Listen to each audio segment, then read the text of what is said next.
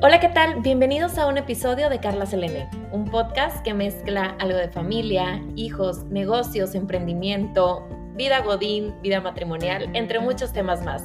Esperemos te guste. Disfrútalo.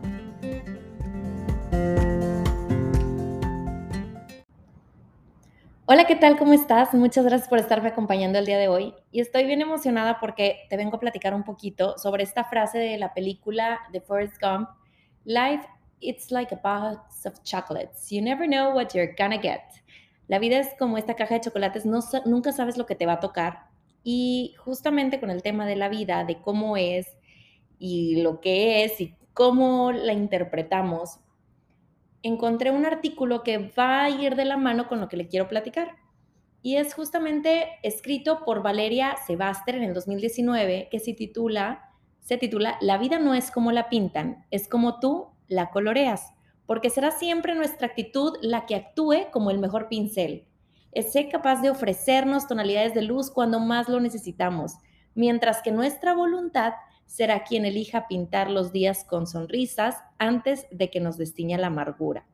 Imagínate, bueno, el título realmente solo era La vida no es como la pintan, es como tú la coloreas, pero realmente es cierto. ¿Cuántas veces no entras a alguna plataforma, red social, Facebook, Instagram y ves esta persona que hace todo un video precioso de cuando conoció a su pareja o en el momento en que nació su primer hijo o en el momento en que se casó y es un video con música de fondo y precioso y tú te enamoras de la historia, ¿verdad?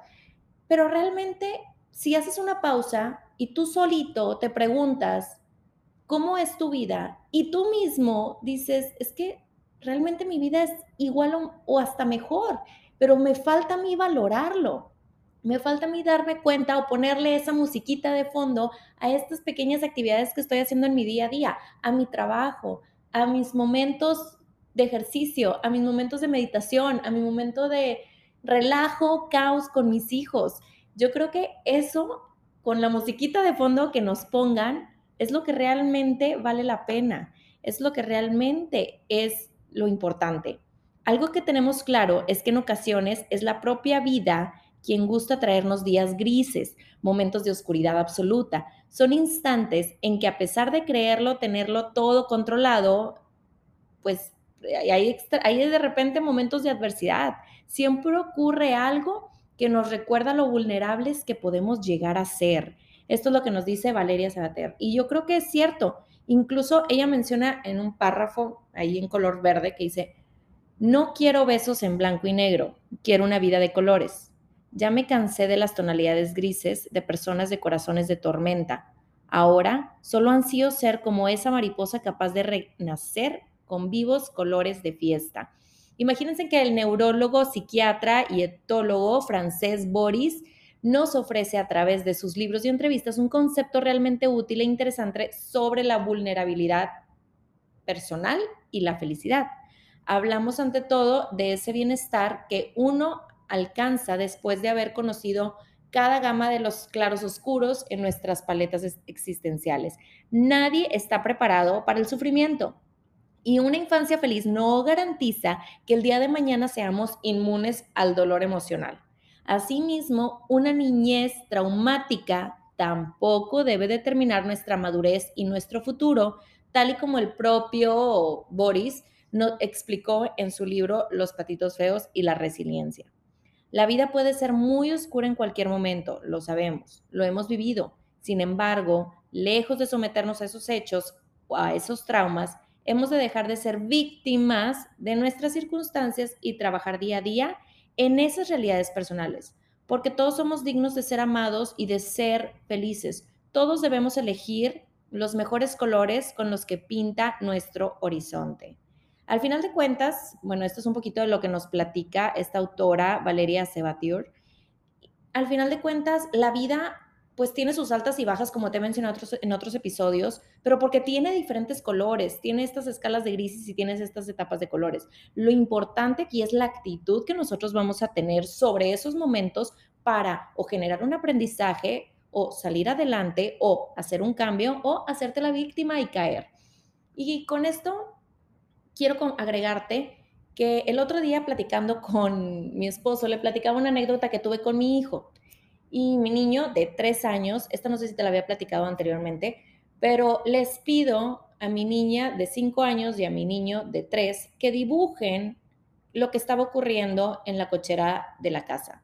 Y era porque estaban unos trabajadores haciendo un gran pozo, entonces estaba toda la herramienta tirada, había tierra por todos lados, había árboles. Entonces yo lo que les dije a los niños era que dibujaran lo que estaban viendo. La niña hace este dibujo con un hoyo donde se ve tierra y cuando le pregunto que me lo explique, me empieza a decir, sí, mira mami, aquí está la tierra, aquí está la herramienta, aquí está el árbol, aquí está el hoyo y aquí está un, y por un monito y este es el señor trabajando. Muy bien. Cuando viene el niño de tres años y me enseña su dibujo, pues no me vas a creer, pero era una X. En toda la hoja era una X. Entonces cuando yo le pregunto, ¿qué es esto? Él me contesta, es lo que nos dijiste. Y yo, sí, pero ¿dónde está? Me dice, bueno, abajo de esa X están los trabajadores, está el hoyo, está la tierra, está la herramienta, está todo lo que tú dijiste, mami.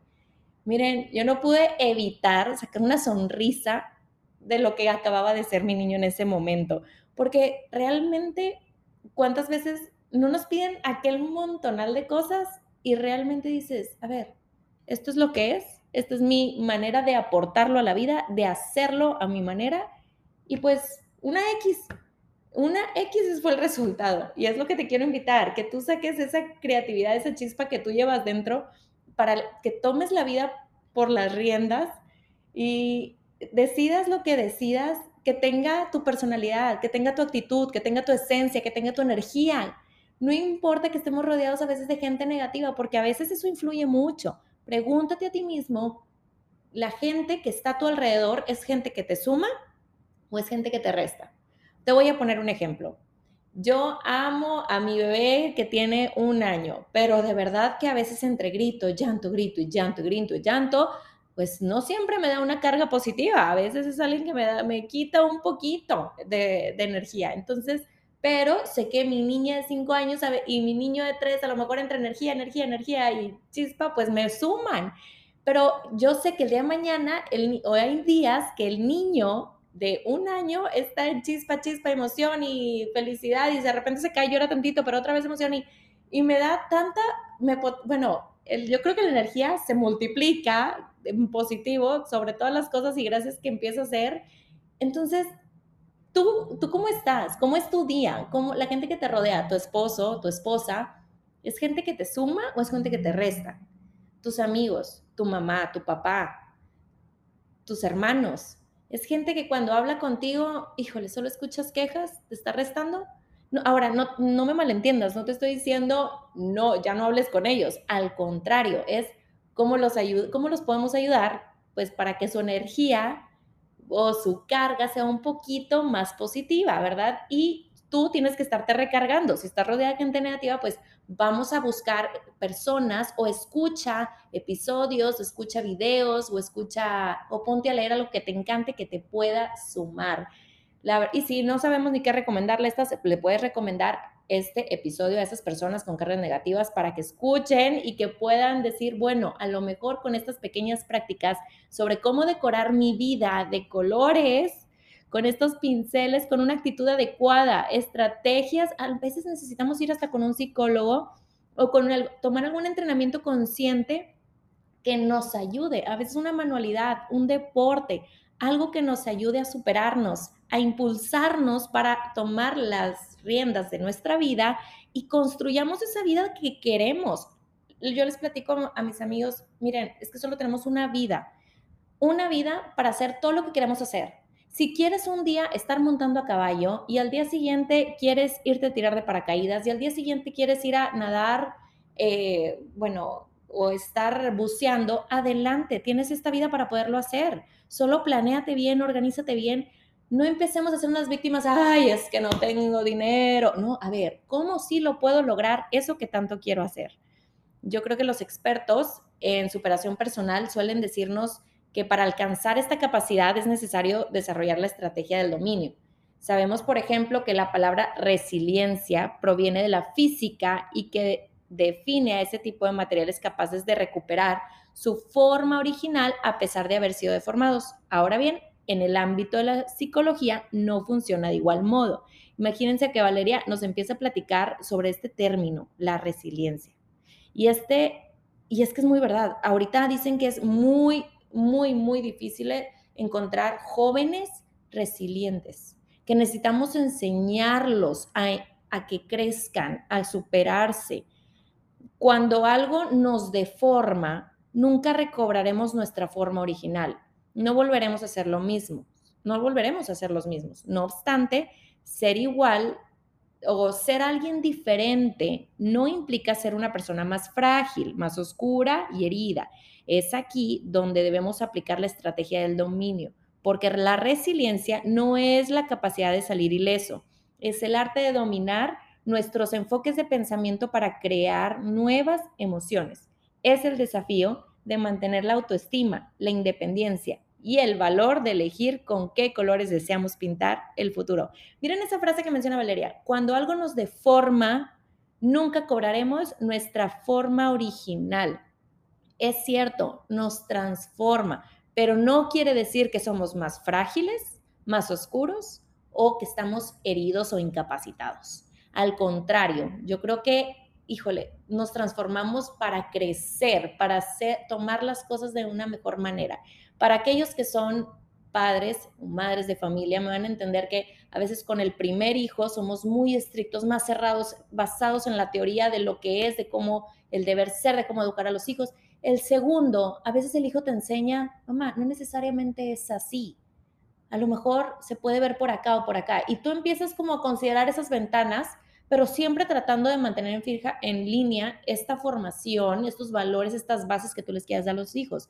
Y el tercer hijo a veces es un poquito más de, mamá, también se trata de educar, pero disfrutando la vida. También disfrutar, que nos lleves, que nos traigas, que nos impulses, que nos ames. Entonces, yo creo que esta transformación siempre hay alguien acompañado que te va enseñando, ¿verdad? Entonces, ese día a día es la mejor escuela que podemos tener o es la mejor oportunidad que podemos tener para pues equivocarnos y volver a levantarnos, resolver los problemas, comunicarnos, defendernos, tener buenas relaciones con los demás, pero vale la pena poner en práctica todas esas ideas que puedas tener para colorear tu vida y alejarnos un poquito de esas escalas de grises. Y si estás ahorita en esa etapa de escala de grises, no te preocupes, estás en una etapa de transformación y vas a ver que como quiera una vez saliendo de ahí, vas a, vas a estar más seguro y vas a disfrutar un poquito más todo. Recuerda que la vida no es como la pintan, es como tú la decides colorear. Muchísimas, muchísimas gracias por haberme acompañado el día de hoy y nos vemos hasta la próxima.